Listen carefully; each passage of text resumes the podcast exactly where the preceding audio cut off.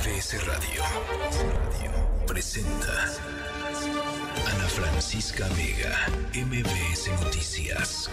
Comenzamos. 6 de la tarde en punto, ¿cómo están? Me da mucho gusto que me acompañen. Viernes 6 de octubre del 2023. Ahora sí, nuestros aplausos muy puntuales. Se ve que ya quieren irse al fin de semana, jóvenes ilustres. Bueno, eh, gracias por acompañarnos, nuestros aplausos de fin de semana. Hay muchísima información que conversar esta tarde. Hay actualización en torno al caso de eh, Mario Aburto Martínez, eh, el, el, asesino, confeso, y pues que ha estado en la cárcel pues ¿qué? más de tres décadas. Eh, em, Mario Aburto Martínez, hay actualizaciones, podría quedar en libertad a más tardar en marzo próximo. Vamos a estar conversando sobre ello. Eh, un dato eh, brutal que dieron a conocer las autoridades hoy en torno a la cantidad de personas migrantes que han sido bajados del tren, este tren conocido como La Bestia, en solamente dos semanas. 27 mil migrantes han sido bajados de La Bestia del 18 de septiembre al 3 de octubre. 25 mil, 27 mil 66 personas migrantes. Estaremos conversando sobre ello. También estaremos conversando eh, sobre la llegada que se prevé de más personas migrantes, 35 mil a la frontera sur eh, de México.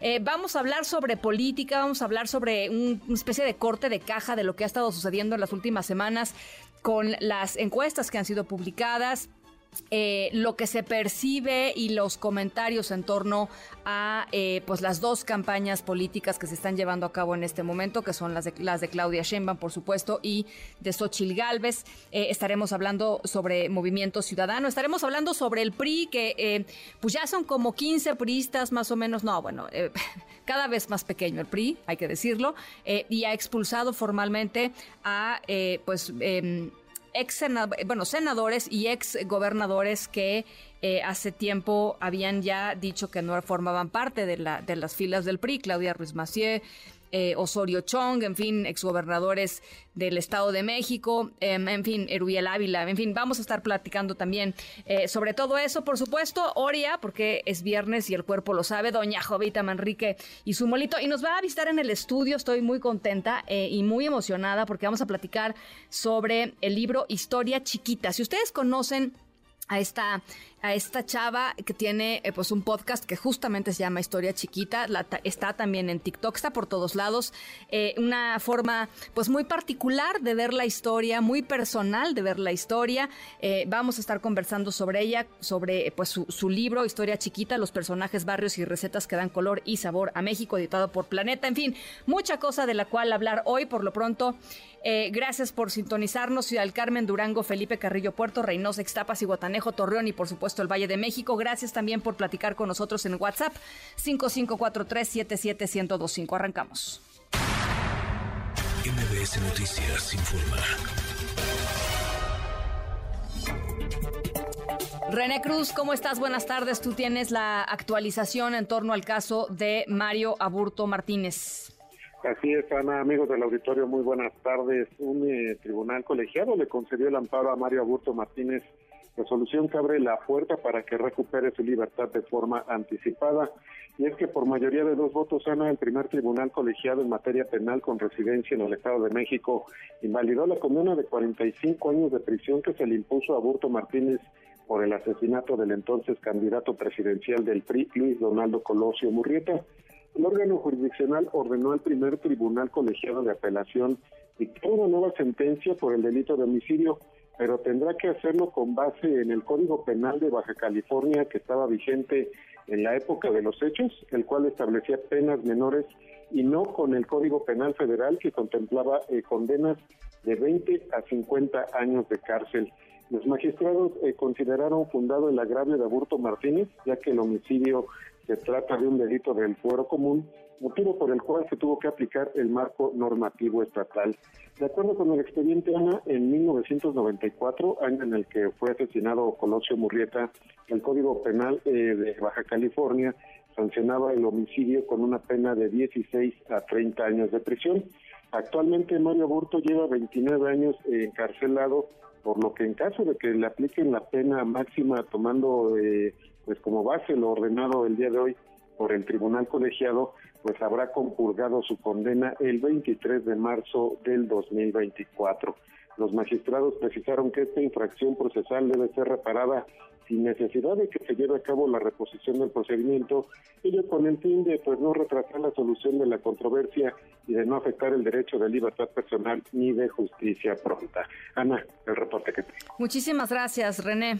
Muy buenas tardes. Gracias, muy buenas tardes. Y caray, lo que está pasando en tema, en el tema migratorio, de veras, eh, pues en este espacio le hemos estado dando eh, un seguimiento lo más puntual que podemos, porque además pasan demasiadas cosas eh, al mismo tiempo. Pero lo que sí es un hecho es que hay una cantidad sin precedente de personas que están intentando llegar hasta nuestro país, pasar, atravesar México para llegar a los Estados Unidos.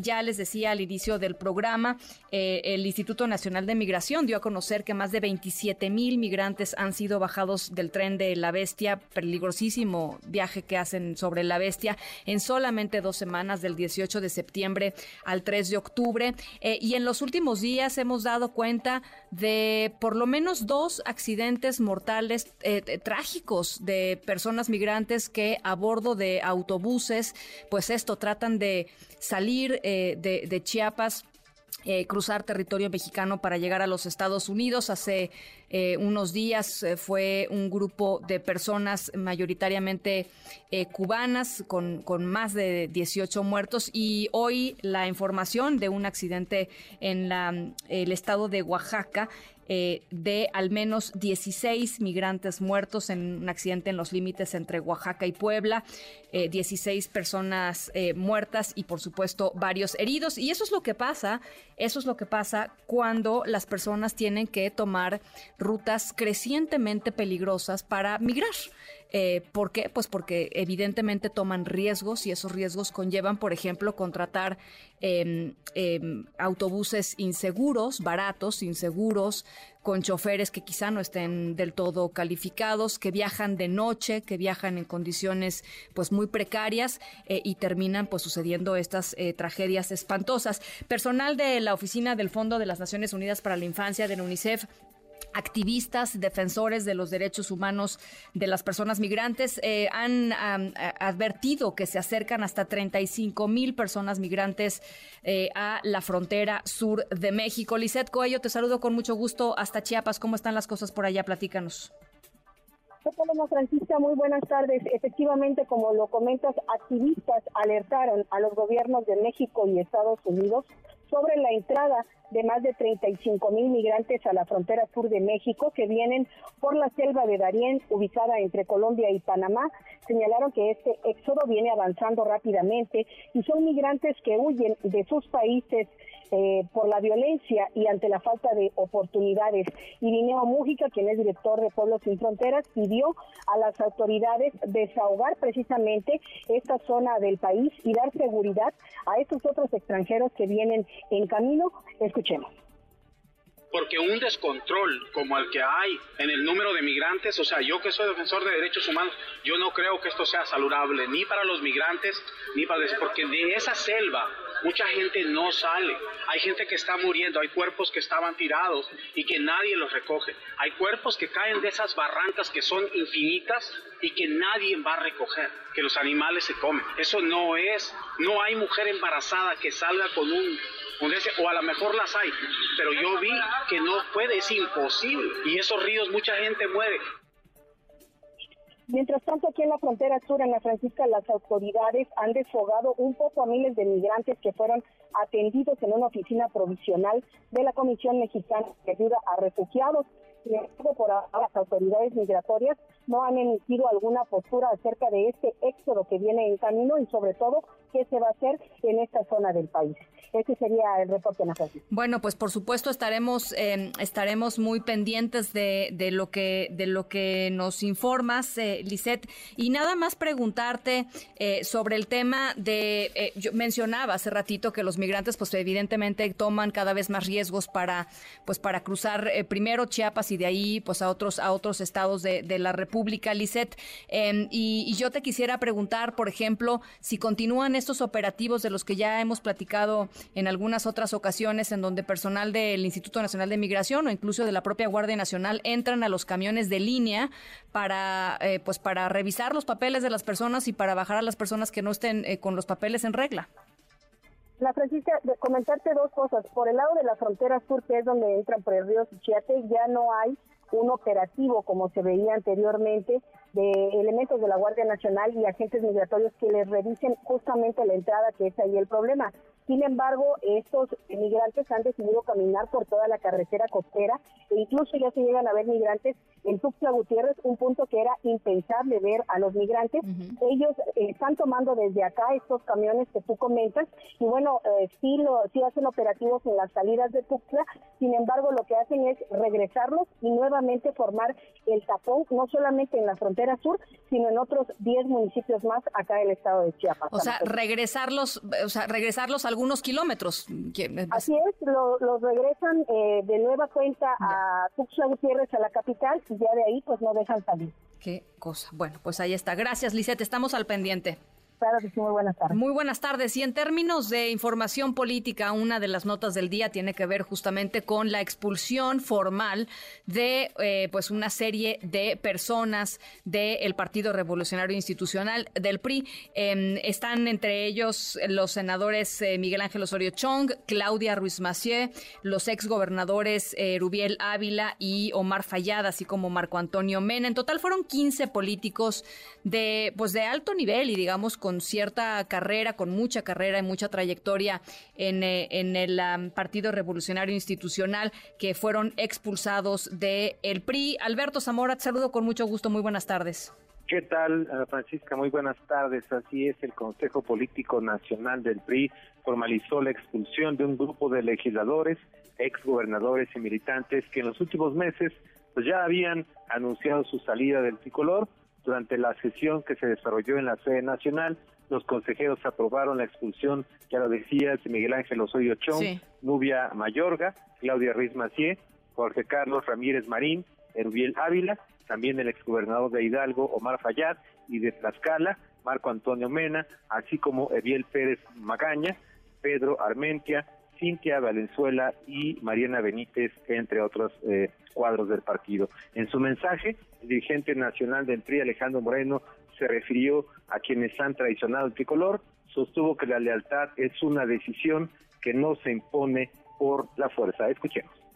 La deslealtad y la cobardía se pagan con el olvido. No hay peor castigo que el olvido de la militancia. Hoy debemos estar tranquilos, manejar los tiempos políticos con serenidad, con astucia, con inteligencia. Para quienes se han ido, nos han hecho un favor. Su partida nos va limpiando la casa. Quienes están tienen todo nuestro reconocimiento y absoluta confianza. Y bueno, también se exhortó a los periodistas a respaldar de manera comprometida a Xochitl Gálvez, la responsable de la construcción del Frente Amplio por México, y se hicieron algunas eh, aprobaciones. Se aprobó lo que tiene que ver con la, Comisión Nacional para la Postulación de Candidaturas, de la Comisión Nacional de Procesos Internos y el Plan Nacional de Elecciones. Ana Francisca, parte de lo que sucedió respecto a esta sesión del Consejo Político Nacional del PRI. Muchísimas gracias, Alberto. Gracias, buenas tardes. Por supuesto, muchas reacciones del lado priista en torno a esta expulsión, dice Miguel Ángel Osorio Chong. Eh, para expulsarme necesitaba seguir ahí y hace meses que renuncié.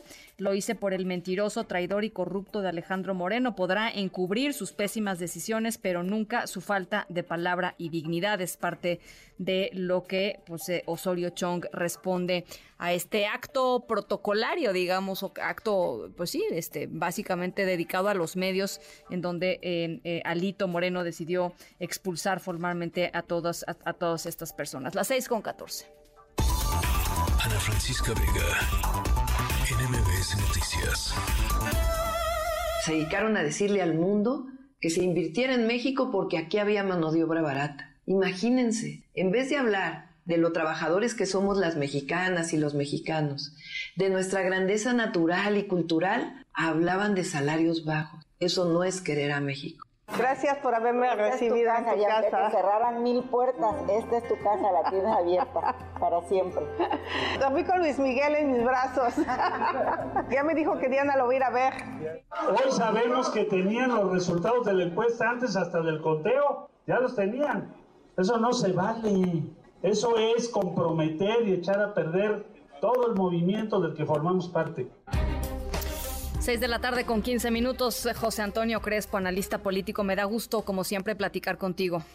¿Qué tal, Ana Francisca? A ver, pues yo, yo quisiera hacer una, un pequeño corte de caja de, de lo que hemos visto, me parece, eh, pues estas, estas semanas, desde que hay ya definición en torno a las dos personas que estarían encabezando pues los dos grandes proyectos políticos em, y por supuesto por ahí colado eh, por ahí Marcelo Ebrard, pero sí me interesa mucho tu opinión porque te, he leído con mucho interés en redes sociales, José Antonio, eh, hablando por ejemplo sobre el tema de, de, las encuestas, el tema de la percepción de la opinión pública y, y creo que ahí hay un punto que, que, vale la pena compartir con el auditorio. Sí, mira, las encuestas siempre, en todos los procesos electorales, vemos encuestas pagadas, ¿no? Pagadas, lo vimos en el Estado de México, lo hemos visto siempre. Eh, los candidatos y partidos dedican dinero para comprar encuestas, muchas veces encuestadoras eh, ya conocidas, ya con trayectoria, pero que, bueno, pues es un negocio, ¿no? Entonces ya te pago este dinero pero súbele un poquito más el porcentaje del candidato, porque las encuestas son un muy eficaz instrumento de propaganda. No solamente sirven o pueden servir para que la gente o los propios partidos al interior o el gobierno que tiene sus propias encuestas, pues te, te presentan un panorama de cómo están las cosas, cómo está la gente percibiendo las cosas, las políticas, las decisiones, te sirve, ¿no? Para para tener una estrategia, para darte cuenta de en qué terreno estás pisando. Y a los analistas nos sirve mucho también como para entender qué está pasando. Claro. Pero si las encuestas se usan como propaganda, como frecuentemente se usan muchas, no digo que todas, pues entonces le distorsionan o hacen la metodología de tal manera que salga lo que ellos quieren, o abiertamente dice, oh, súbele 20 puntos más, yo te lo estoy pagando. Ya vi que tengo, por decir algo, 15 puntos de ventaja, suben a 25 o a 30. Entonces, ¿por qué? Porque eso eh, desanima a los adversarios, desanima a los electores que, que piensan votar en contra tuya, porque dicen, pues ya para qué voto, ya perdimos, ¿no? Ya para qué hacemos nada. Este arroz ya se coció. Tiene, puede tener un efecto efectivamente de desánimo en los adversarios. Por eso los usan mucho, porque sí son eficaces. Mucha gente se confunde. Pero mira, por ejemplo, en estos días, ¿A cuál, ¿A cuál encuesta le creemos? Demotecnia y Covarrubias son dos encuestas que yo conocí a sus fundadoras, por cierto, desde hace muchísimo tiempo. Tienen el nombre, bueno, ellas le dieron el nombre, etcétera. María de las Heras, ¿no? María de las Heras y, Cristina Covarrubias. Este, mm, ya murieron las dos, pero eh, quedaron sus encuestadoras con sus hijos, etcétera. Le dicen, Claudia tiene una ventaja de cerca de 60 puntos, perdón, este, eh, sí, Claudia, por encima de Sochi. y, y luego la del Universal te dice 30. Bueno, pues son, son, son casi 30 puntos de diferencia. ¿A cuál le creemos?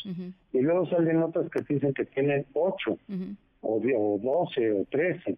Por ejemplo, salió también la de Isa, que también es lleva mucho tiempo, y dice, le lleva veintitantos puntos, 23 puntos, menos, perdón, menos de 20 puntos, 18, 19. Bueno, pues entre 19 y 30 también hay diferencia. ¿A cuál le creemos? Oh, sí, sí, sí, sí. Ahora, em, el, el, tema de, de, las percepciones, o sea, más allá de las encuestas, claro, entiendo el punto de las encuestas, eh, entiendo eh, el, la preocupación de eh, que pueda desanimar o incluso pues, explotar algunas, algunas de las debilidades de las otras, de los otros este, candidatos, etcétera. Pero, pero la percepción, y creo que esa sí está ahí, José Antonio, no sé si tú la compartas, de una campaña o una, digo, no estamos hablando de campañas, no, tendría porque está, no tendríamos por qué estar hablando de campañas, pero bueno, así está sucediendo, de que, de que algo está eh, digamos, no cuajando bien en el campo del Frente Amplio por México. ¿Cuál es tu percepción al respecto? Puede ser efectivamente que vino así como un repliegue después de un ascenso importante de Xochitl y que generó mucho entusiasmo, pero era parte del proceso interno de elegir al candidato, a la candidata eventual, que salió Xochitl. Una vez concluido ese procedimiento, pues están esperando que empiecen las campañas. Ese procedimiento tuvo, digamos, un viso de legalidad que le dio el tribunal y el INE, lo mismo que el de Morena, pero se permitía que estuvieran pues en debates, hablando. Vaya, Xochitl recorrió casi todos los medios. Una vez que ella es la candidata, los tiempos no son de campaña. Yo creo que se están organizando, relanzando, viendo a ver quién es el equipo de campaña, cómo le van a hacer y los partidos, por otro lado, pues están enfocados en repartir las demás candidaturas y en ver cómo le van a hacer. ¿Cómo le van a hacer para la Ciudad de México? No lo sé. Y para los demás estados, no lo sé. ¿Cómo van a decidir quiénes son los candidatos y si hay coalición en cada uno de los 300 distritos? Bueno, están en eso. Yo sí creo que en el caso de Xochitl, aunque se dice que está cerrada en el círculo, que sus asesores, que no sé, yo no sé quiénes son, ¿eh? a pesar de que hemos trabajado directamente con Xochitl en el Frente Cívico Nacional, no sé hoy por hoy, más allá de Santiago Krill que se ha anunciado, quiénes están en el equipo, eh, es que ese es, a ver, pero ese es justamente mi punto, José Antonio. O sea, eh, digamos, eh, entendiendo que los tiempos son todo y que los tiempos en este momento los está marcando Claudia Sheinbaum y una perfecta y, y, organizada estructura eh, para impulsar, digamos, o para seguir fortaleciendo esa candidatura. Eh, si esos tiempos están siendo marcados así, pues los otros que, hace, que hacen pensando y que hacen negociando otras cosas cuando realmente tendrían que estarle poniendo la leña y, anunciando el equipo que acompaña a Xochitl, en fin, ¿sí me explico? O sea... Sí, eh, se, se nota ese repliegue, yo estoy de acuerdo contigo eh, en fin, puede que estén ahí viendo, planeando, poniéndose de acuerdo y esperando a la campaña que empiece en noviembre. A lo mejor están diciendo ahorita de todas maneras no puedo hacer propuestas. van, a este, seguir saliendo las, las encuestas cada vez más, más este, con más margen de, de, pues de, diferencia. Ahora, dime una cosa. Eh, Marcelo Ebrard, o sea, ¿Marcelo sigue jugando en el, desde tu perspectiva? Sí, sí sigue jugando porque sigue abierta la puerta, aunque no se ve tan fácil, el movimiento ciudadano. Pero por otro lado, yo sí creo que ya tomó la decisión de eventualmente salir de Morena, no lo ha hecho, está esperando, está esperando a ver qué pasa con movimiento ciudadano, pero él tiene una carta muy fuerte. Mucha gente ya dice, ya perdió, no calculó bien, no hizo bien las cosas, estuvo fuera de timing, este, pero él tiene una carta muy poderosa, que es si los diputados que él dice controlar que sí, yo sé que tiene muchos diputados, incluso del Verde, muchos del Verde son de él. Este, eh, si rebasan los 30, 40, como ellos dicen, pueden cambiar la relación en el Congreso y pueden modificar significativamente el presupuesto, con lo cual le darían un golpazo, digamos, administrativo y también político a López Obrador. Le, le, tirarían su, su teatrito para las elecciones financiero y sus ataques al tribunal de quitarle dinero y a la Suprema Corte y al INE. O sea, sí le tiran un, todo un teatro ahí. Entonces sí tiene ahí una carta importante que yo me imagino que la podría negociar con la oposición, por ejemplo con el Frente, que les diga, miren, sí tengo mis diputados acá, sí vamos a poder cambiar el presupuesto, pero pues algo a cambio, ¿no? recibanme por ahí, reciban a mis diputados, es una posibilidad. de en una senaduría, ya sé que no puedo tener la candidatura del frente, pero en una senaduría para tener un juego, para tener una protección, algo así, algún tipo de negociación. Y a la oposición, por supuesto que le convendría, si lo que va a ganar es nada menos que tirarle el presupuesto que está hecho totalmente a modo para el observador. Entonces ahí tiene una carta importante Marcelo para seguir jugando. Bueno, pues será eh, muy, muy interesante eh, observar lo que ocurra en, los siguientes días. Dice Marcelo Ebrard que para dentro de un mes, un poquito menos de un mes, el 4 de noviembre, estaría definiendo su, su futuro político. Así es que las siguientes semanas serán, eh, pues esto, muy interesantes de observar. Gracias, José Antonio, por lo pronto. Hasta luego, que te vaya bien, Ana. Un abrazo. Igualmente, José Antonio Crespo, eh, analista político, con esta, pues, con esta visión de lo que ha sido hasta el momento, mm, eh, con las dos, digamos, las dos candidatas ya circulando en la arena política. las seis con veinticuatro. Ana Francisca Vega, NMBS Noticias.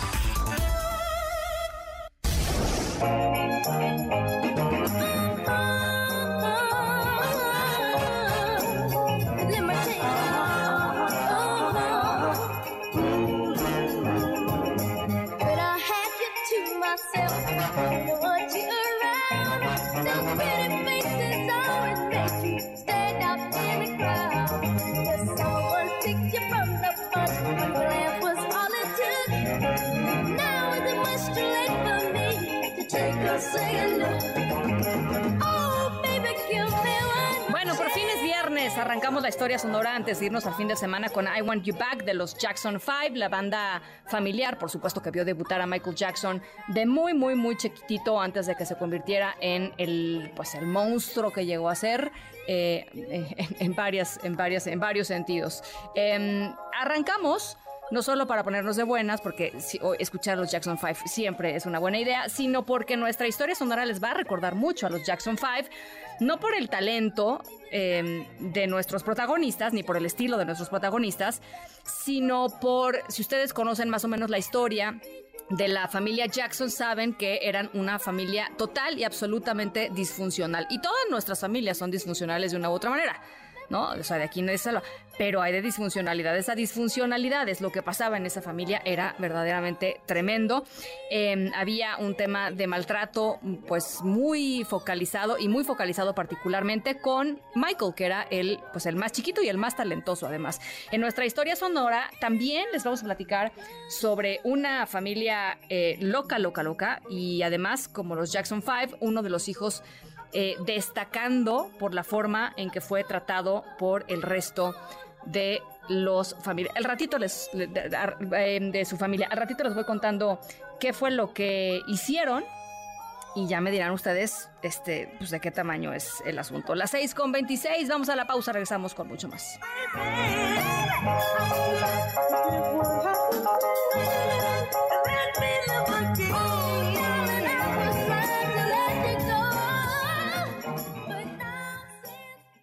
En un momento regresamos. Continúas escuchando a Ana Francisca Vega por MBS Noticias. Ya estamos de regreso. Ana Francisca Vega en MBS Noticias. MBS Noticias informa.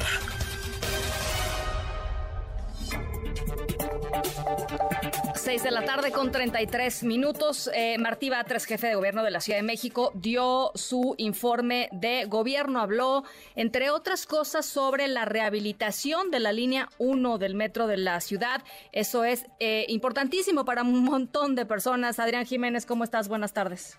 ¿Qué tal? Buenas tardes, Ana Francisca Auditorio. Así es, bueno, pues como es de manera tradicional, cobijado con porras y pancartas, aunque en menor medida hay que decirlo respecto a los eventos de rendición de cuentas de la ex jefa de gobierno Claudia Sheinbaum, pues arribó el jefe de gobierno Martí Batres a su cita al Congreso Capitalino para rendir su informe de labores. En la tribuna del recinto legislativo de Donceles, el mandatario local refirió que llegó para transformar y no solo a administrar. En este sentido, anunció un plan de 25 puntos a desarrollar en los próximos 100 días entre los que destaca, ya lo decía, la entrega del primer tramo de modernización de la línea 1 del metro antes de que concluya este mes. Además, pues iniciarán los trabajos de renivelación de las vías en la línea 9 y se van a concluir las obras civiles del tren interurbano y la línea 3 del cable bus. Escuchemos sus palabras. Uno, abrir el tramo Pantitlán Isabela Católica de la línea 1 del metro. Esto sucederá antes de que termine octubre. Dos, Iniciar las obras de renivelación de las vías del metro en la estación Pantitlán, línea 9. 3. Concluir las obras de reforzamiento y reconstrucción de la línea 12 del metro. 4. Concluir la obra civil del tren interurbano El Insurgente. 5. Concluir la obra civil del cablebús línea 3.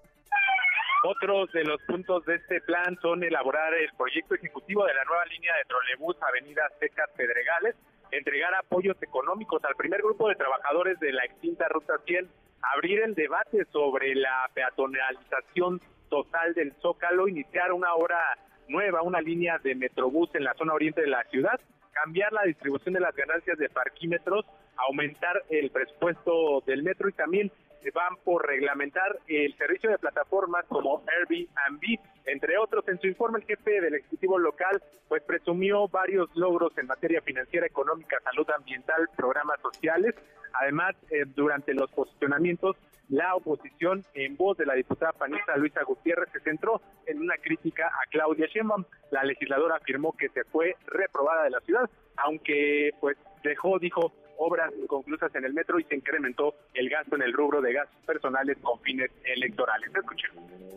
Pero entonces, ¿en dónde está todo ese dinero? La respuesta es simple, en chalecos guinda, en estructura electoral. Si comparamos los datos de las cuentas públicas de 2018 con 2022, nos daremos cuenta que en el rubro de servicios personales hubo un aumento de 8 mil millones de pesos anuales. En respuesta, la coordinadora de la bancada de Morena, Marta Ávila, puntualizó que el análisis del PAN lo hicieron con tintes electorales y porque carecen de cuadros competitivos de cara a 2024. Pues esto fue parte de la sesión solemne de lo que se vivió en esta sesión que duró aproximadamente tres horas. Ana Francisca, la información que les tengo. Te lo agradezco mucho, Adrián. Buenas tardes. Gracias, un abrazo. Por cierto, esto que nos contaba Adrián, y el recuento que escuchamos del jefe de gobierno eh, Martí Batres, me hizo recordar una cosa que de veras yo no doy crédito. Fíjense, eh, la ciudad es para todos, ¿no? Estamos de acuerdo en eso. La ciudad es para peatones, la ciudad es para la gente que anda en bicicleta, la ciudad es para la gente que anda en transporte público, la ciudad es para la gente que anda en carro. Es para todos, no, no, no es exclusiva de los que andan en carro. Bueno, eh, hay una bronca en Coyoacán ahora sucediendo en torno a la intención del gobierno de la Ciudad de México, que me parece muy buena, de poner em, pues una estación de, de, de ¿no? De Covici, sobre Francisco Sosa. Francisco Sosa, ustedes recuerdan, es esta calle que es muy bonita, eh, que, que, llega, digamos, hasta el, hasta el zócalo de, de Coyoacán. Bueno, em, pues los vecinos que, no, ah, aquí no van a poner ninguna estación de Covici, eh, esto enfea la calle. Y yo me pregunto, perdón que lo diga así, ¿cuándo Francisco Sosa, la gente que conoce Coyoacán, cuándo Francisco Sosa ha sido una calle este, despejada? Pues nunca, porque de los dos lados, o por lo menos de un lado enterito, están los coches estacionados. De, por todo Francisco Sosa, y son cuadras y cuadras y cuadras y cuadras y cuadras de coches estacionados. Eh, los vecinos no quieren eh, que haya una estación de ecobici para que la gente del sur, eh, donde mucha falta hace la ecobici, pueda empezarse a trasladar a través de ese medio de, de transporte. ¿De veras, de veras, de veras, de veras? ¿En serio? Híjole, mano, yo creo que hay que estar un poquito más conscientes de que esto, la ciudad es de todos y que debe haber espacios para todos y la ecobici pues es una, una de los medios que además nos ayuda a, todo mundo, porque nos ayuda en menos coches en las calles, en mejor aire que respiramos, en fin, es algo a lo que tendríamos que aspirar. Y la gente, pues que se guarde sus estacionamientos en otro lugar, digo, perdón, pero pues la, calle no es el estacionamiento ni la propiedad de absolutamente nadie. Vamos a entrarle al tema de, de la ecobici la semana que entra, porque de veras creo que vale muchísimo la pena, y la necesidad de expandir y de, pues, entender que las calles no son propiedad privada. Las seis de la tarde con 39 minutos. Ana Francisca Vega, NMBS Noticias. The Norwegian Nobel Committee has decided to award the Nobel Peace Prize for 2023. El Comité Noruego ha decidido conceder el Premio Nobel de la Paz 2023 a Nargis Mohammadi por su lucha contra la opresión de las mujeres en Irán y su lucha por promover los derechos humanos y la libertad para todos. Mauricio Meshulam, internacionalista, experto en terrorismo y mediación y paz, profesor de la Ibero. Me da enorme gusto siempre platicar contigo, Mauricio. Al contrario, Ana Francisca, Muchísimas gracias por la invitación y la oportunidad de platicar con tu audiencia. Oye, toda esta semana hemos platicado y hemos tratado de eh, pues entender a fondo de qué van cada uno de los premios Nobel. Hoy es uno de los más, para mí, de los más emocionantes, el Premio Nobel de la Paz 2023. Platícanos un poco de esta historia eh, increíblemente eh, pues dolorosa, pero necesaria de esta activista iraní que ganó el Premio Nobel este, este año. Así es. Eh, mira, yo creo que una primera reflexión tiene que ver con que este premio siempre es muy esperado porque el comité noruego, eh, el comité Nobel, pues juega. El comité Nobel siempre quiere eh, que, que, el premio tenga un simbolismo importante, un significado, claramente manda la conversación hacia los temas, hacia donde busca enviarlos y esto eh, eleva en la agenda esa temática que de, de otra manera a veces también sí entender que esos temas pueden o permanecer más ocluidos o empieza ya el agotamiento de las audiencias, el agotamiento de mi edad. Piensa en el movimiento de las mujeres en Irán a lo largo del último año, básicamente de septiembre del año pasado a esta fecha, pues existe ya esta, este agotamiento después de todas estas protestas, de todas estas marchas, estuvieron mucho en los medios globales los primeros meses, pero posteriormente pues ya la gente deja de seguir esas noticias y también en Irán las mujeres dejan de salir, se empiezan a cansar, entonces aquí viene el Nobel y le da un empujón importantísimo, un impulso a ese movimiento señalando eh, de manera concreta la historia de esta mujer, una, una mujer iraní activista que no nace para nada en el movimiento del 2022. Estamos hablando de una mujer que lleva décadas eh, luchando por los derechos humanos en general, en concreto por los derechos de género, por los derechos de la mujer en Irán, ha sido encarcelada varias veces, en este momento se encuentra en la cárcel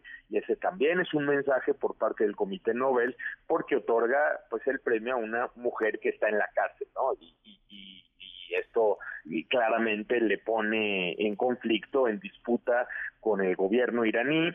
Eh, y bueno, se trata de, de, una persona que, que lleva décadas luchando y la verdad una vida enormemente ejemplar. Oye, y a mí una de las cosas, eh, leyendo esta, esta mañana un poco sobre ella, eh, 13 veces ha estado, ha sido arrestada, pero una de las cosas que me pareció más valiente de ella eh, es que dentro de la cárcel, eh, justamente tú lo mencionas, Mauricio, las protestas del último año de las, de, sobre todo mujeres muy jóvenes allá en Irán, em, pues ha habido muchísimas mujeres em, arrestadas y encarceladas.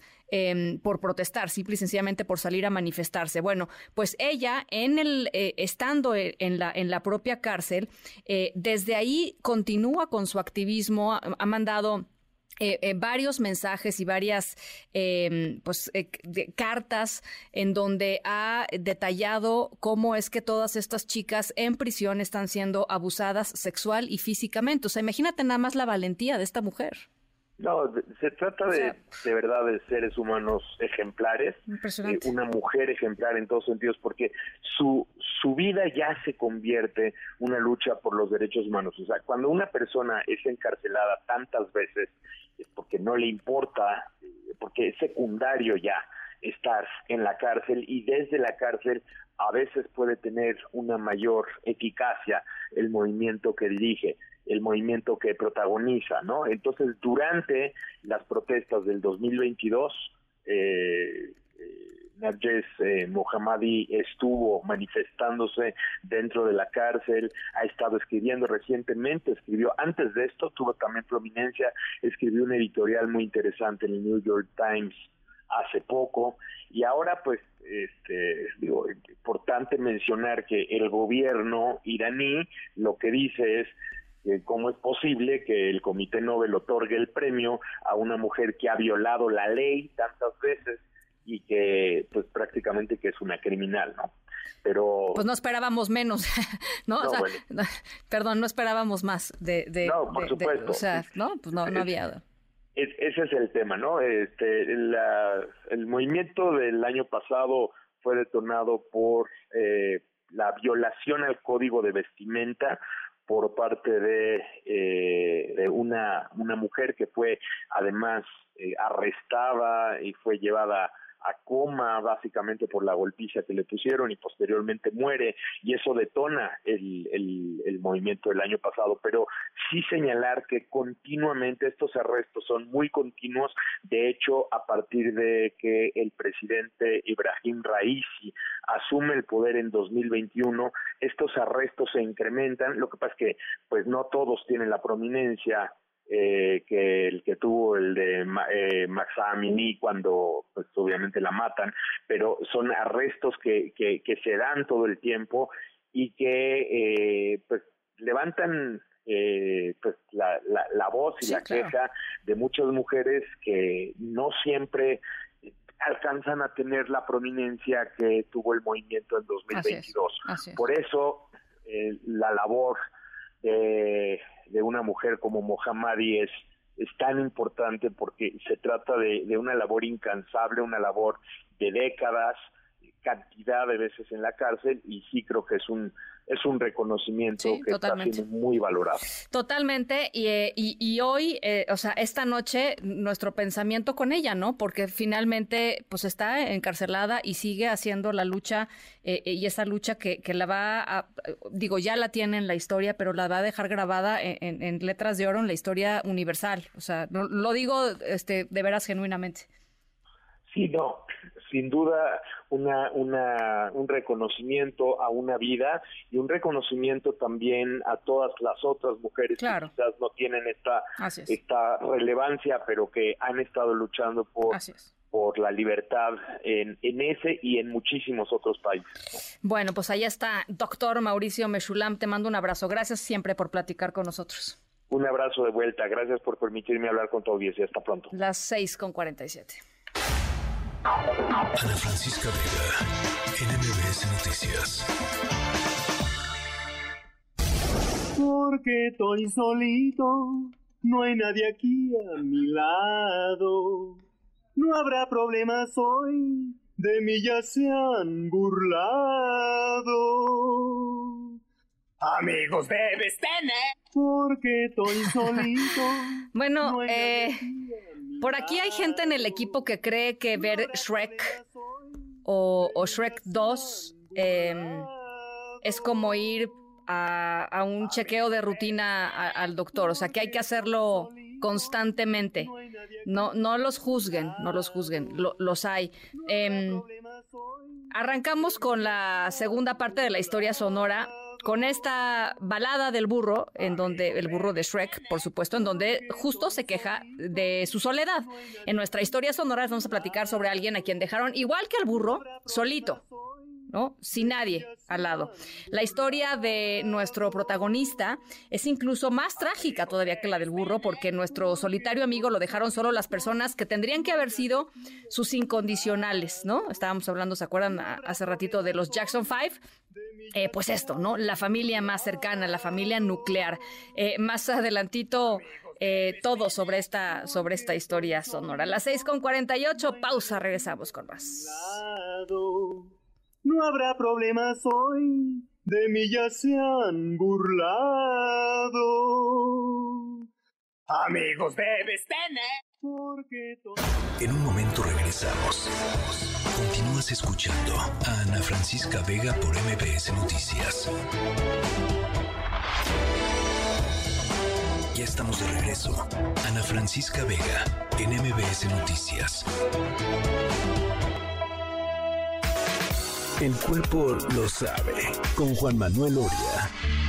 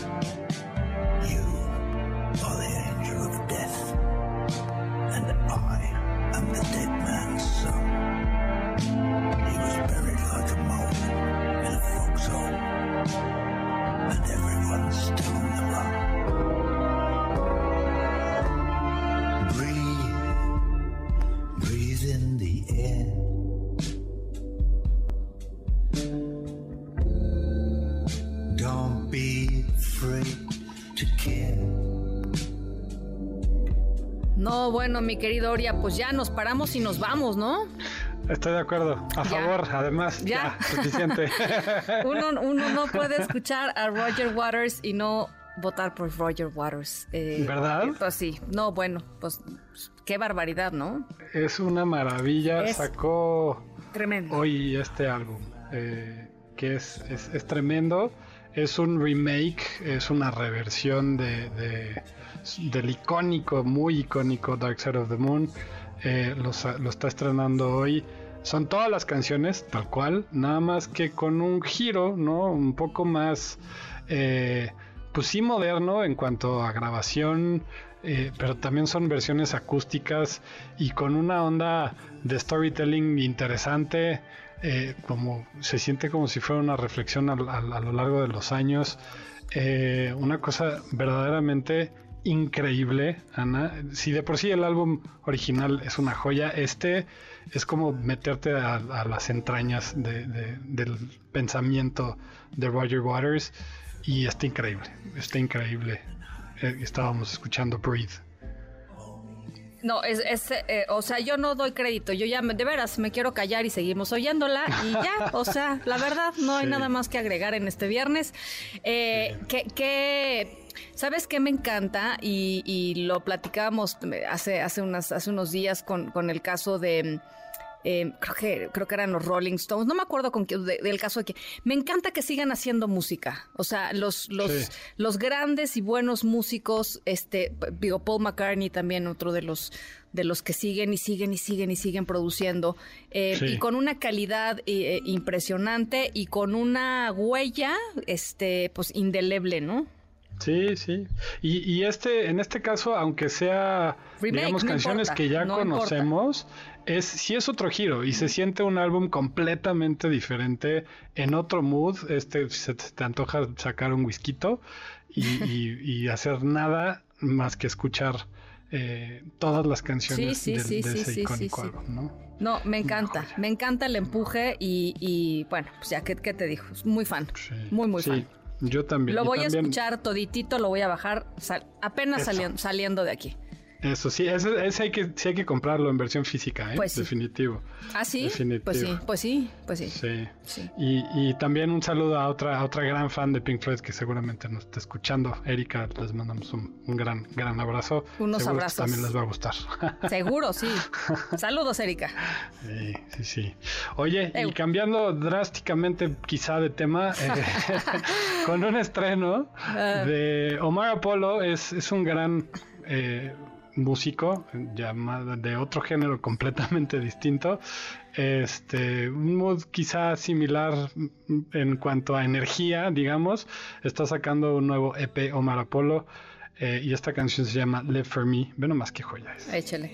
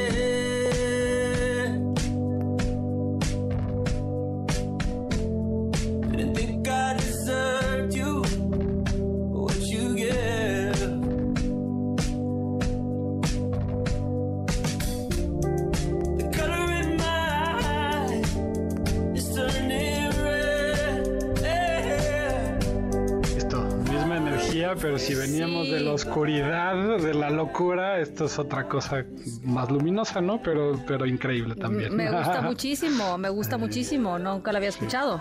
Sí, sí, está estrenando Marapolo un EP ahí de, cosas que había grabado y que está regalándonos, regalándolos, ¿no?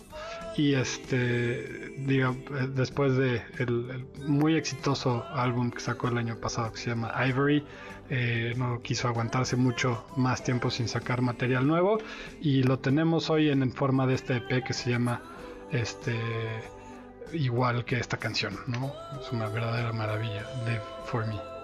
Me gusta muchísimo, me encanta. Qué bueno, qué bueno. Y si te gustó ese, creo que el que sigue te va a gustar también mucho. es otra reversión, es otra este, canción revisitada. Esta es de Paramore, pero con la, ahora sí que la maestría de lo que hace Falls, que es una maravilla de canción, pero esta, esta versión de The Falls es increíble. Vamos a escucharlo. This is why. Venga.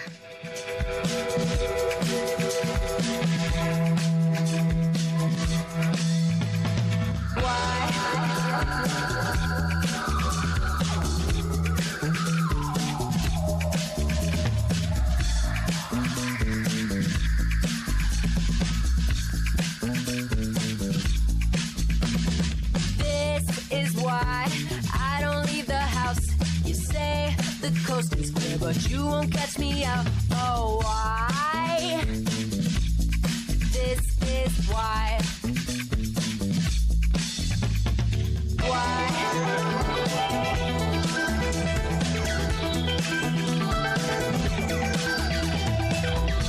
Principios de año hablábamos de este álbum, Ana, y, sigue dando de qué hablar. Y, porque esta versión de verdad que me encantó. No sé si es mi fanboyismo hacia Falls y hacia Paramore. Chance y sí, pero si es un rolón. O sea, ¿no? Chance y sí, pero si es un rolón. De acuerdo, de acuerdo. Lo reconozco. Lo Está bien, está bien. Ahora bien, te tengo el, dilema y el predicamento semanal. En esta ocasión, eh, sorprendentemente, em, hay un empate, Oria, y, tu voto es, seguramente será el voto decisivo, a menos de que nos metas en aprietos y no votes por ninguna de las dos que están empatadas, pero Mm. esperemos que no sea, sea así. Échale. Qué difícil decisión, pero no está tan difícil porque me parece que el álbum es espectacular. Eh, Roger Waters. Ahí está. Ahí está. El aplauso de la semana, Roger Waters, eh, con la reimaginación de The Dark Side of the Wall, The Moon.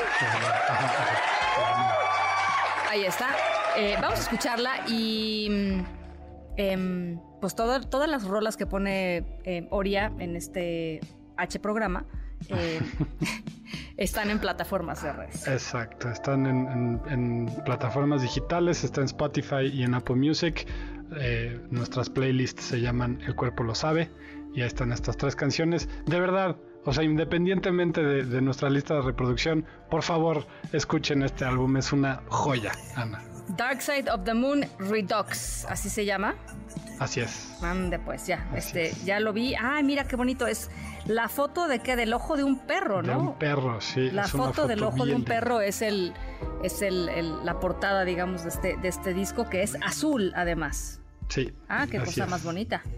bueno, está bien, está bien. Pues la, la compraremos.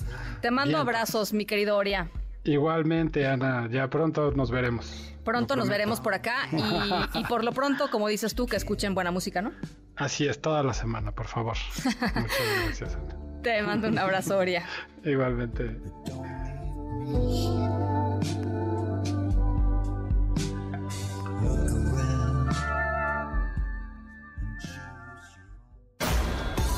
En un momento regresamos. Continúas escuchando a Ana Francisca Vega por MPS Noticias.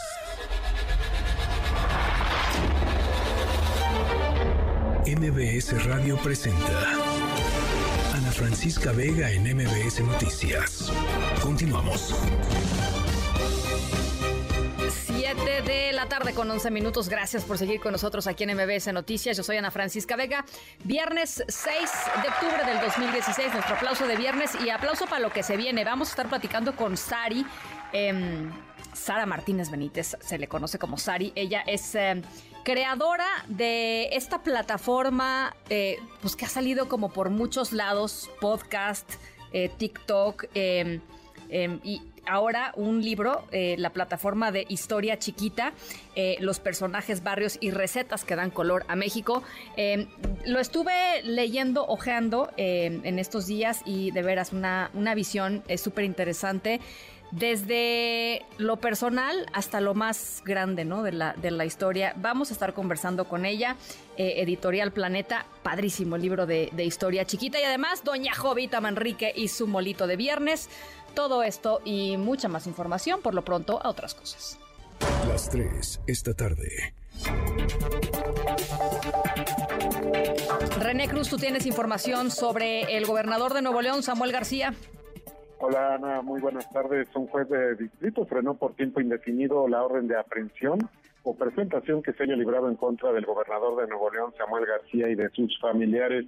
Juan Fernando Alvarado López, titular del juzgado séptimo de distrito con residencia en Tamaulipas, le concedió la suspensión definitiva a García Sepúlveda, quien argumentó que hay una persecución política en su contra, ya que se ha hecho uso indebido de la Fiscalía de Nuevo León y del Poder Judicial de aquella entidad, así como de la Fiscalía General de la República, para fincarles responsabilidades respecto a diversos delitos que no han cometido, con la única intención de que sea parte de la vida política nacional y del Estado de Nuevo León. El impartidor de justicia precisó que el mandatario estatal cuenta con fuero, motivo por el cual pues no se puede eh, proceder penalmente en su contra. Detalló que la medida cautelar es para el efecto de que las autoridades abstengan de solicitar audiencia inicial y en aquellas donde ya se haya realizado, el juez de la causa deberá suspender la carpeta judicial. También se le deberá garantizar el derecho de audiencia y de una adecuada defensa, dar el acceso a las carpetas de investigación con el fin de que se imponga de las constancias que integran esas indagatorias. Ana, el reporte que tengo. Muchas gracias, René. Muy buenas tardes. Buenas tardes y nos vamos eh, allá a, a, Coahuila, compañeros de Alberto N., un alumno de segundo grado de secundaria que eh, atacó con una navaja a su maestra de español. Dijeron que este, este chico sufría de bullying por parte de la maestra. ¿Qué caso, Camelia Muñoz? Te saludo con mucho gusto. Buenas tardes. Hola Ana Francisca, muy buenas tardes para ti, para el auditorio. Pues efectivamente, después de trascender esta agresión dentro del aula por parte de Alberto N eh, contra su maestra de español, bueno, pues sus compañeros salieron a dar a conocer un contexto de lo que estaba viviendo el adolescente y señalan que, bueno, pues desde el inicio de clases de este ciclo escolar, el adolescente sufría de bullying por parte de la docente, solo por su origen, él es de Veracruz, y una condición humilde que eh, se observaba con incluso sus zapatos rotos. La maestra no requirió hospitalización porque las heridas fueron superficiales y ya rindió su declaración ante la gente del Ministerio Público especializado en adolescentes en conflictos. Si te parece, escuchemos lo que señaló uno de varios de los compañeros del adolescente a quien consideran una buena persona que sufría de las burlas y el rechazo por parte de esta maestra. Sí, claro la maestra de español le hacía mucho bullying al muchachito, porque como el muchachito era veracruzano, le hacía bullying que estaba bien feo y que sabía que... Y luego es que de cuenta que el muchachito se hartó y agarró la navaja y le empezó a dar en la espalda, que le decía que estaba bien feo, le decía muchas maldiciones. Pero eso desde mucho. sí, desde que entramos a clases.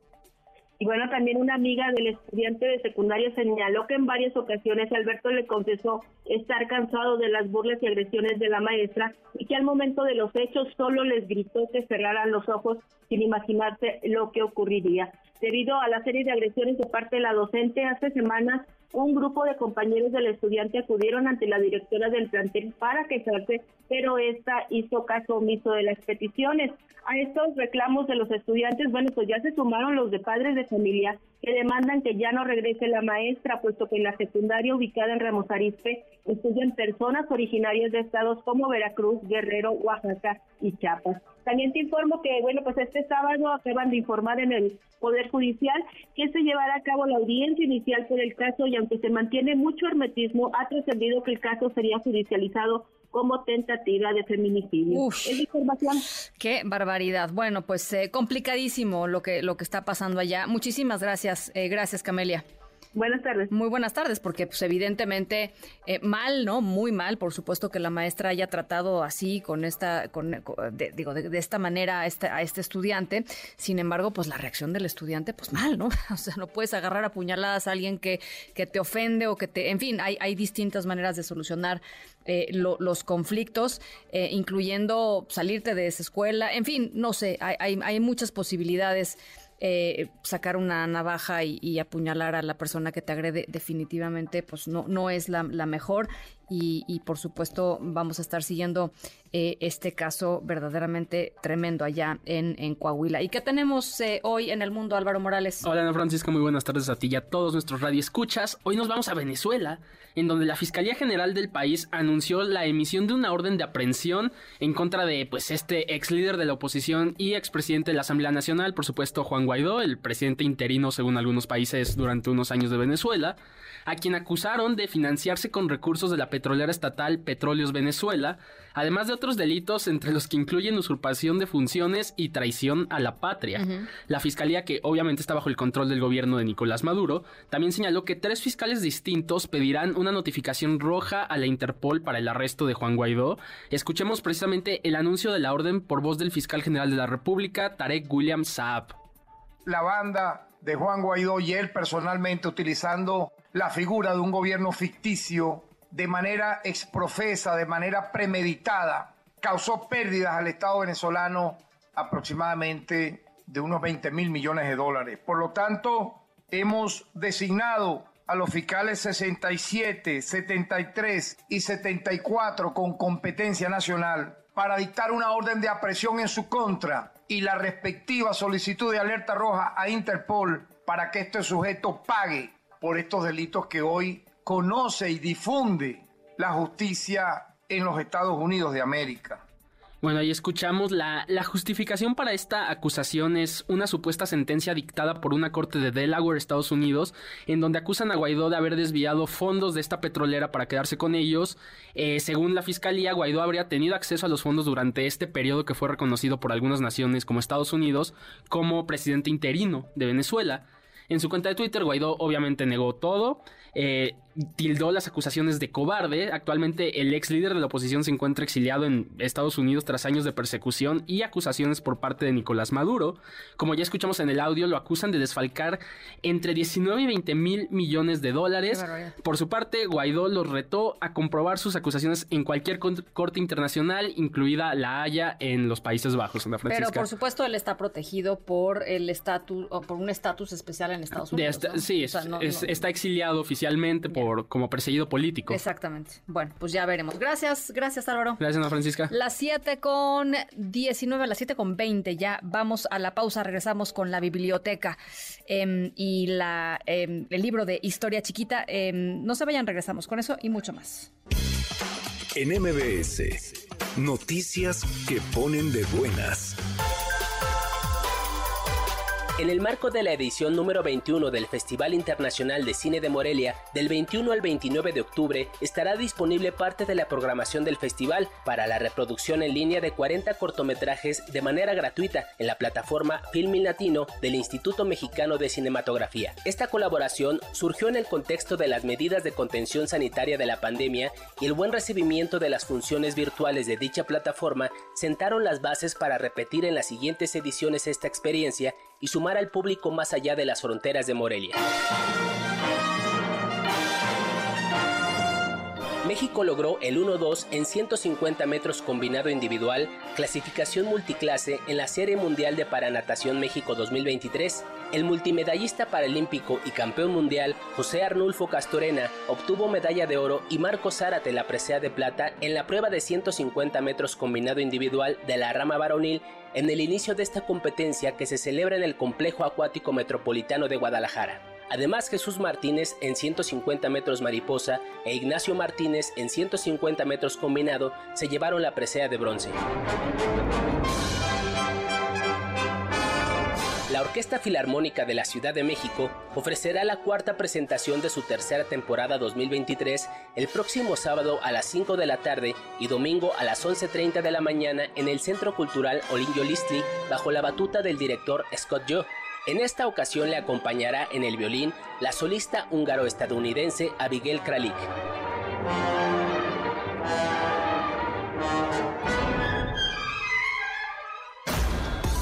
En un momento regresamos. Continúas escuchando a Ana Francisca Vega por MBS Noticias. Continúas escuchando a Ana Francisca Vega por MBS Noticias. Todo cabe en una hoja sabiéndolo leer. Tu biblioteca. Libros para compartir. Cuando recuerdo la vainilla de Papantla, no solo pienso en los inmigrantes italianos y en el pastel creol de mi abuela. Pienso en el petróleo, que se convirtió en la actividad más importante de la región, tanto que incluso cambió el olor de las ciudades y la forma en la que los obreros y la gente se relacionaron con algunas instituciones como Petróleos Mexicanos, Pemex, aunque antes había empresas holandesas, británicas y estadounidenses. Pienso en cómo en la región norte la relación que se ha hecho con los frijoles ha sido icónica. Los frijoles comparten para mí aquel color del chapopote, y no hay nada como comer frijoles negros en tal región. Fue en 1876 cuando la explotación del petróleo comenzó en nuestro país, en el Golfo de México.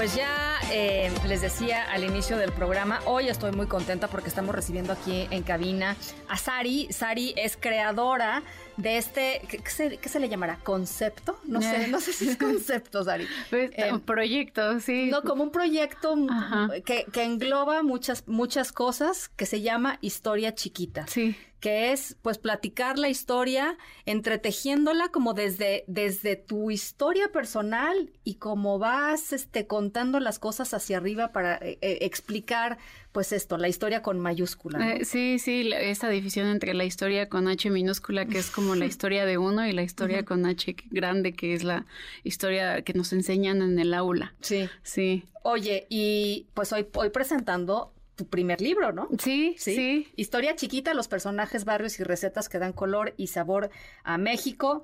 De, de Sari, dice, de la maestra número uno en TikTok. Sí. ¿Sí?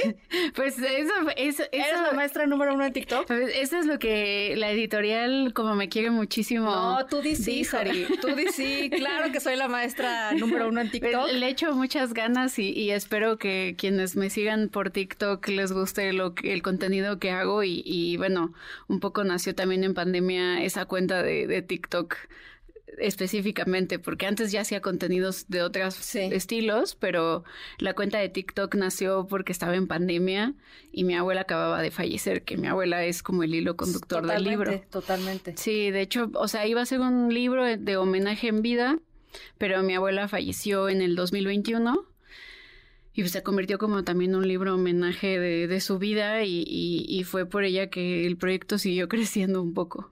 Un poco, o sea, un poco muchísimo, porque a ver, este libro habla sobre historia personal, sobre ti, sobre tu familia, eh, habla sobre lugares eh, importantes y hermosos y, y trascendentes históricamente y cosas que pasaron ahí, pero también habla de comida, mucho de comida, porque comida como que te remite a ti a, a conectar con tu propia historia y a partir de ahí, pues esto, hilar la historia más grande, ¿no? Que es la Sí. historia de nuestro país o la historia de un lugar. Sí, un poco esto de la comida es porque creo que a veces ciertos olores, sensaciones, eh, sabores pueden hacer que las personas se sientan todavía más conectadas. O sea, como que no sé si te ha pasado que vas en la calle y hueles la fragancia de alguien y dices, ay, me recuerda a Sí, te este momento. así de, ¿no? Te jala. Exacto, entonces un poco como que las recetas son una forma de tratar de compartir a quien me está leyendo eh, estos, est- estos cachitos de historia que pueden saborearse también y que los pueden remitir a, a a lo que estoy platicando, ¿no? Y bueno, también es que mi abuela era una gran cocinera y le gustaba mucho cocinar y pues me pasó todas sus recetas y luego también mi mamá me las enseñó, las que no me enseñó mi abuela, entonces pues todo eso también es parte del hilo conductor del libro. Eh, ¿Cómo fuiste seleccionando em, pues cada uno de los de, de las temáticas este del hilo? Porque del libro, perdón, porque de alguna manera este pues van llevando una, una, una, una lógica, una, una, una secuencia, digamos, este, Sí, pues en realidad lo que hice fue mm, em, recordar ciertos platillos como que a mí me gustaban de mi abuela y que probé con ella y con mi familia y con base en eso comencé a relacionarlos con historias de México y la vida cotidiana y aunque ah, hubieron algunas cosas que en realidad como que habían tenido otro orden, pero ahí sí le tengo que dar todo el crédito a mi editor. el editor fue quien terminó por darle como el orden final, porque en realidad como que el capítulo de la vainilla de Papantla era de los primeros y también el capítulo que hablaba acerca del garabato también era de los primeros y más bien como al final sin querer queriendo estaba hablando de los biscuits, el editor dijo vamos a mejor pasar el capítulo de los biscuits al principio y no estoy spoileando nada ni nada. No, no, no, no, no. Al final el libro se puede leer en desorden también y no se pierde como eh, ese orden. El chiste es que la gente lo pueda abrir y se emocione leyendo una pequeña historia.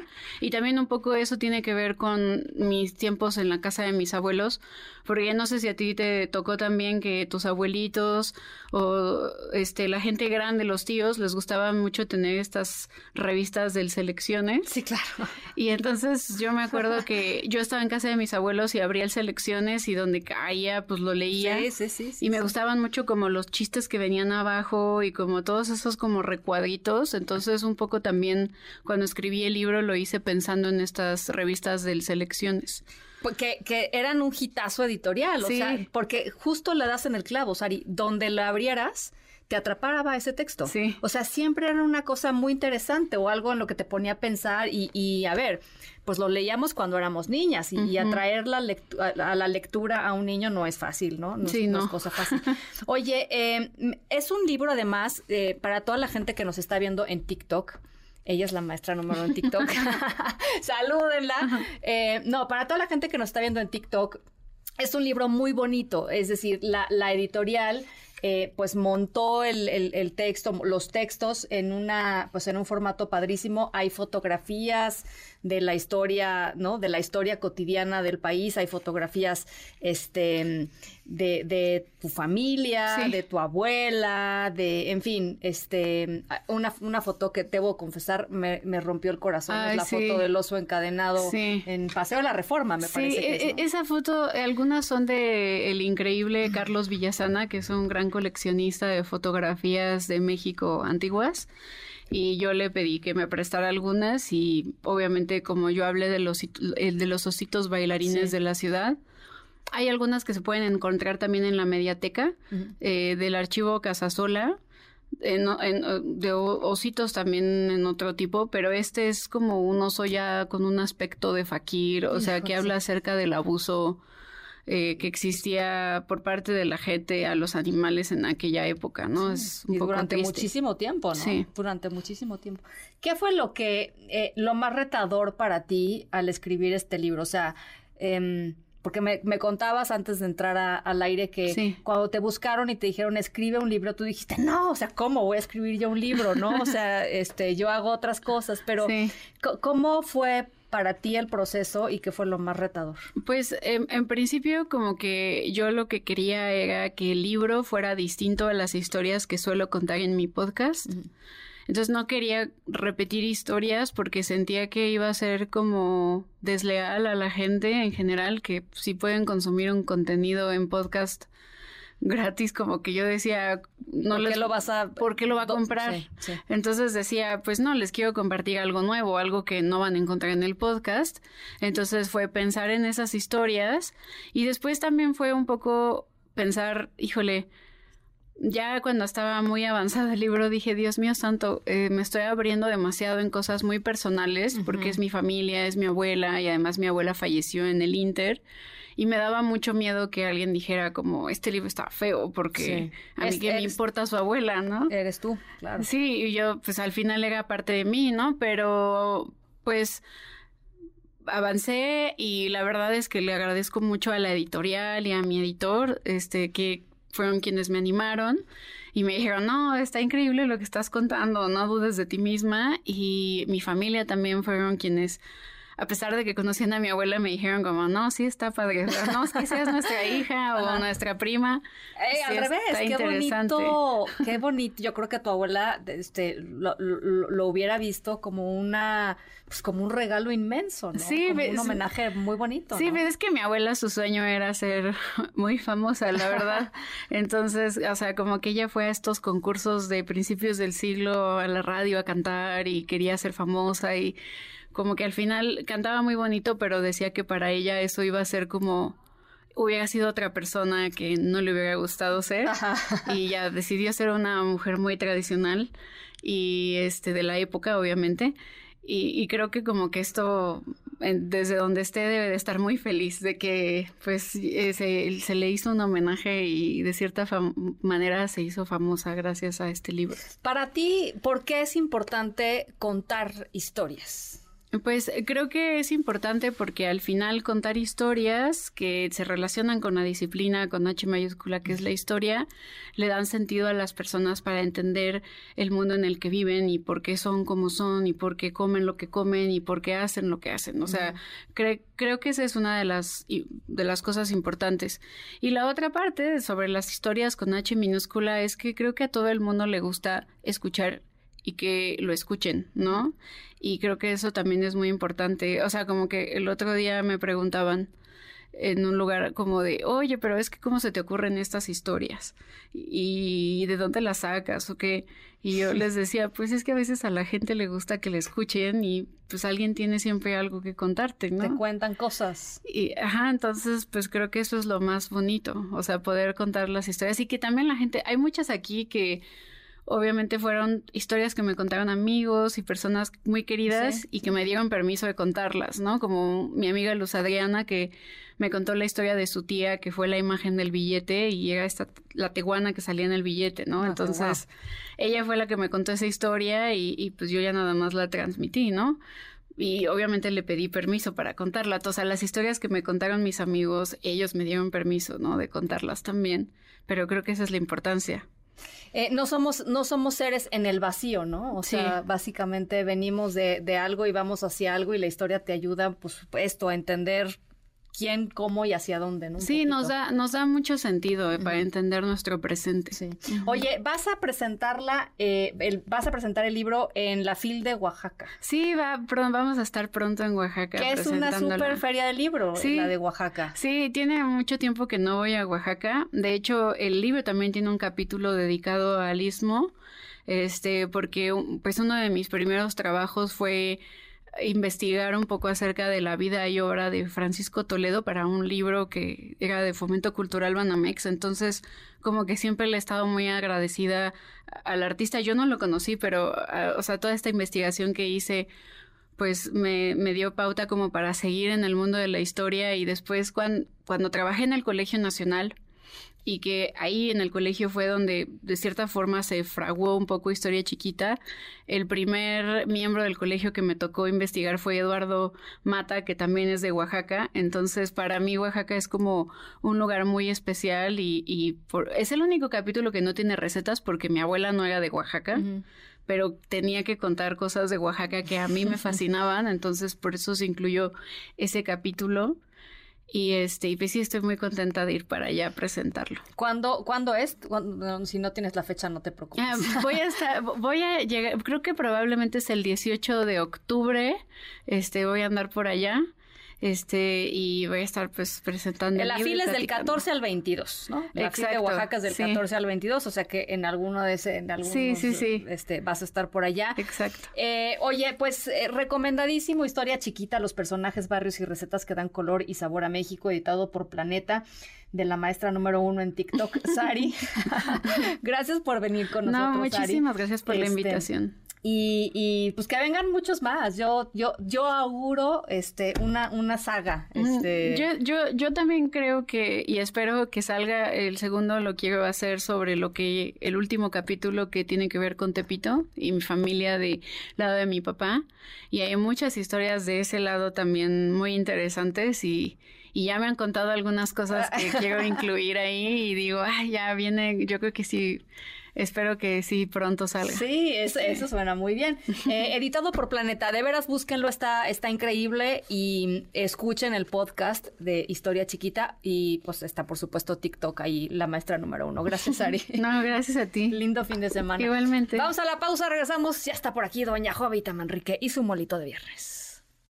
En un momento regresamos.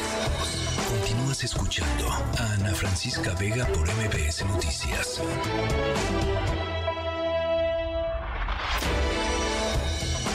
Ya estamos de regreso. Ana Francisca Vega en MBS Noticias. Hay de chismes a chismes. Pero un chisme con molito a nadie se le niega. Y por eso ya está aquí Jovita Manrique con su molito lo puedo creer con ese nuevo pelazo. Ay, Ana, muchas gracias. Pues bueno, de pasada fuimos ahí al. Una shainada. Exactamente, al, spa, al salón de belleza y todo. Y pues ya aquí traigo nuevo look. Muy bien. Dicen que parezco Jimán en cortisona, pero pues no sé. Ya, ya nos dirán aquí los amigos que nos siguen en TikTok. No se deje burlear, doña no, Usted siempre, siempre distinguida. Claro que sí, pero ay, Ana, muchas gracias. Dígame cómo están, ya listos para sacar sus disfraces de tren Maya, de fentanilo, de Xochitl, o son de los que van a utilizar para este próximo Halloween el disfraz de encuesta con más de 30 puntos de ventaja.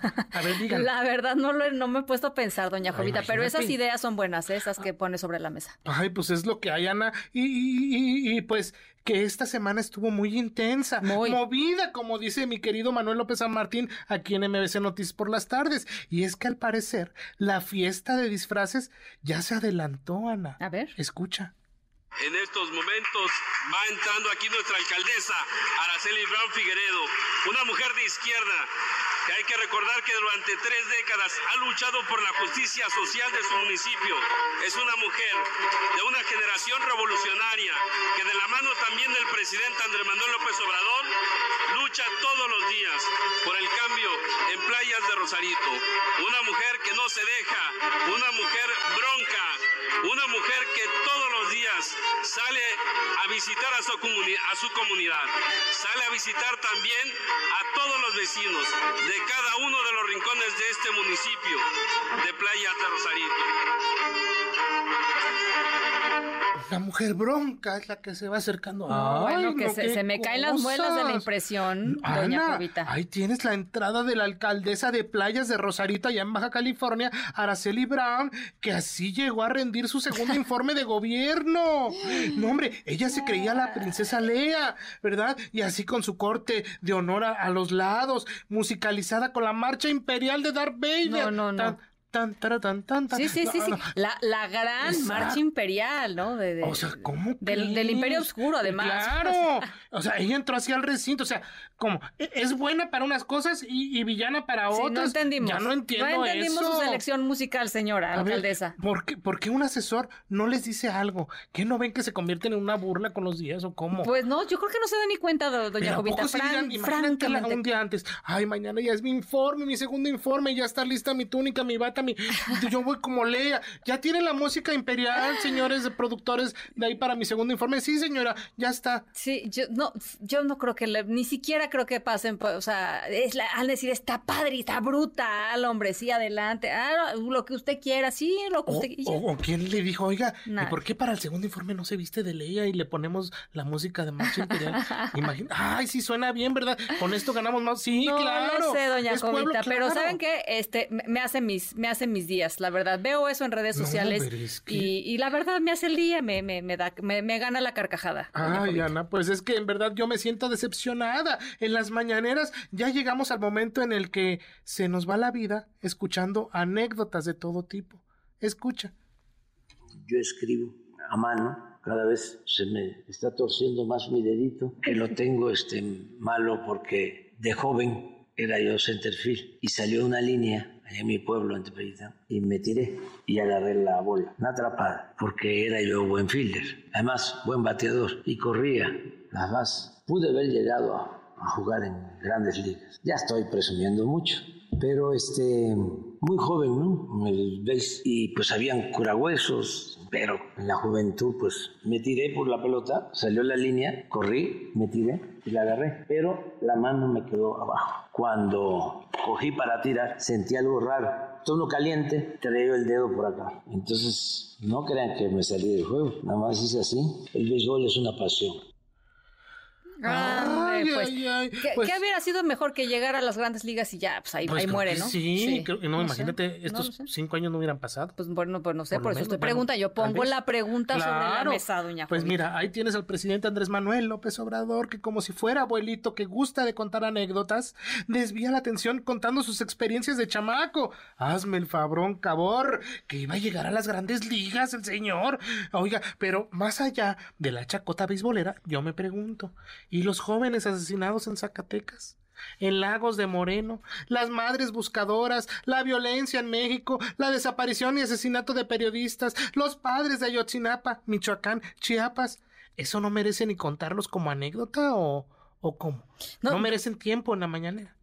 Pues, más bien que pérdida de tiempo en la mañanera, ¿no? Pues es que. Digo, francamente, este, que, que, hablara sobre las cosas que vale la pena hablar y ahí muere. Ya el resto de sus anécdotas, pues al, ámbito personal. Claro, pues que haga un TikTok en la tarde y ya se ponga ahí. Oiga, fíjate que cuando yo era chamaco, la moña y la miña y el dedo y el béisbol y todo eso. Sí, las pero imagínese los, los colegas reporteros que están ahí, doña Jovita, desde las 5 de la mañana esperando. Para escuchar imagínese nada más. Cómo él se torció el dedito ahí. Imagínese nada Pues aunque sea un engüento ahí para el dedito, pero al parecer sí tenemos salvación. Escucha esto. A ver para informarles de que pues hoy lo presento ante el Ministerio Público. Hoy lo presento ante el Ministerio Público, lo están requiriendo. Y hago este video para que sepan que pues que mi hijo no está huyendo, ¿no? Como, como decían los comentarios. Otra cosa que me gustaría es de que se arrimaran los papás de los otros muchachitos, que, que hablaran con ellos, que digan la verdad, cómo tuvieron las cosas con el dolor de mi corazón, pues aquí traigo a mi hijo a entregarlo al Ministerio Público, lo está requiriendo y aquí lo traigo. Espero y confío en las autoridades de que van a hacer un buen trabajo, como le he venido diciendo anteriormente. Me duele, ¿no? Compadre, ¿no? Pero pues lo está requiriendo el Ministerio Público y tengo la esperanza que, que se va a solucionar esto.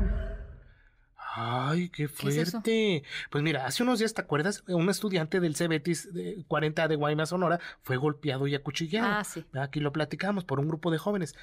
Bueno, pues esto lo que escuchamos es Manuel Verdugo, papá de uno de estos chicos que golpeó al otro estudiante.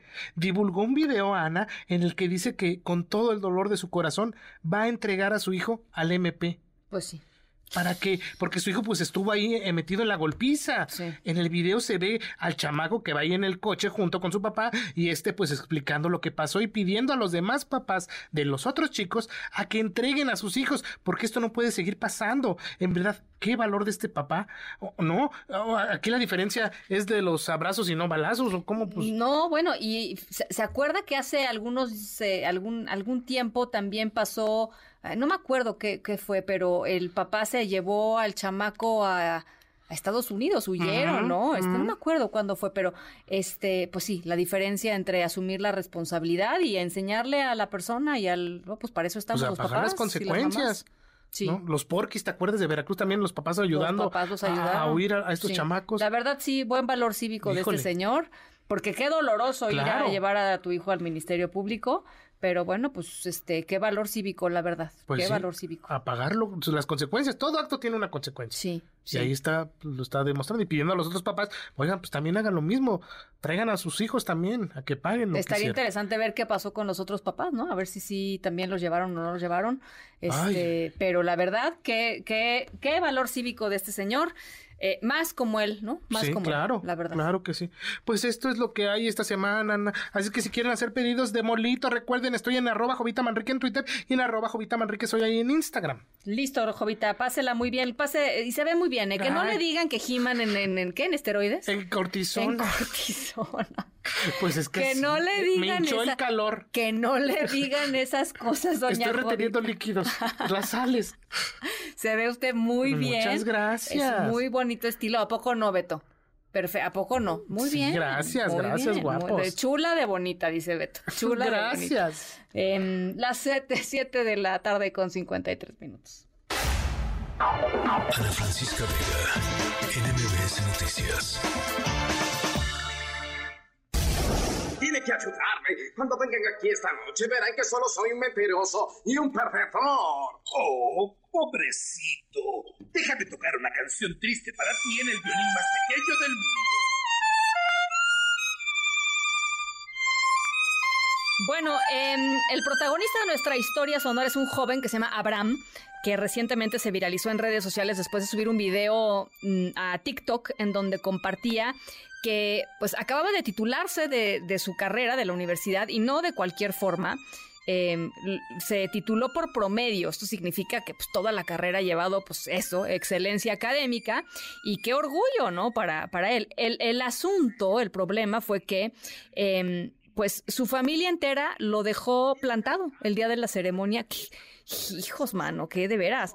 Em, pues no llegaron, no llegaron. Eh, el joven licenciado mostró en su cuenta de TikTok cómo acudió totalmente solo, pues, trajeado, arregladito, peinadito, eh, a recoger su título sin ninguna compañía. Híjole, sí está como de, como de violín triste, la verdad. Por lo menos como consuelo, el video se hizo viral. Eh, hay dos millones de reproducciones ya en este video, cientos de miles de comentarios, no solo ofreciéndole apoyo, cariño, este, porras, sino compartiendo también experiencias familiares. Híjole, no sean así. O sea, cuando alguien se titula en su, en su casa, sí, acompáñenlos, ¿no? Digo, es un, es un esfuerzo importante. Acompáñenlos. Hay que estar presentes. Las 7 con 54 se nos acabó el tiempo. Gracias por acompañarnos eh, hoy y toda la semana. Eh, los dejo con mi querido José Razabala y todo su equipo de autos y más. Pasen un increíble fin de semana, cuídense mucho y nos escuchamos como siempre lunes 6 de la tarde en punto.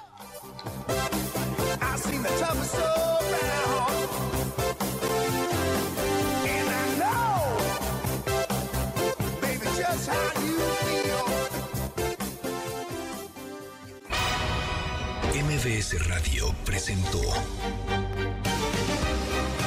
Ana Francisca Vega. Información para todos. MBS Noticias.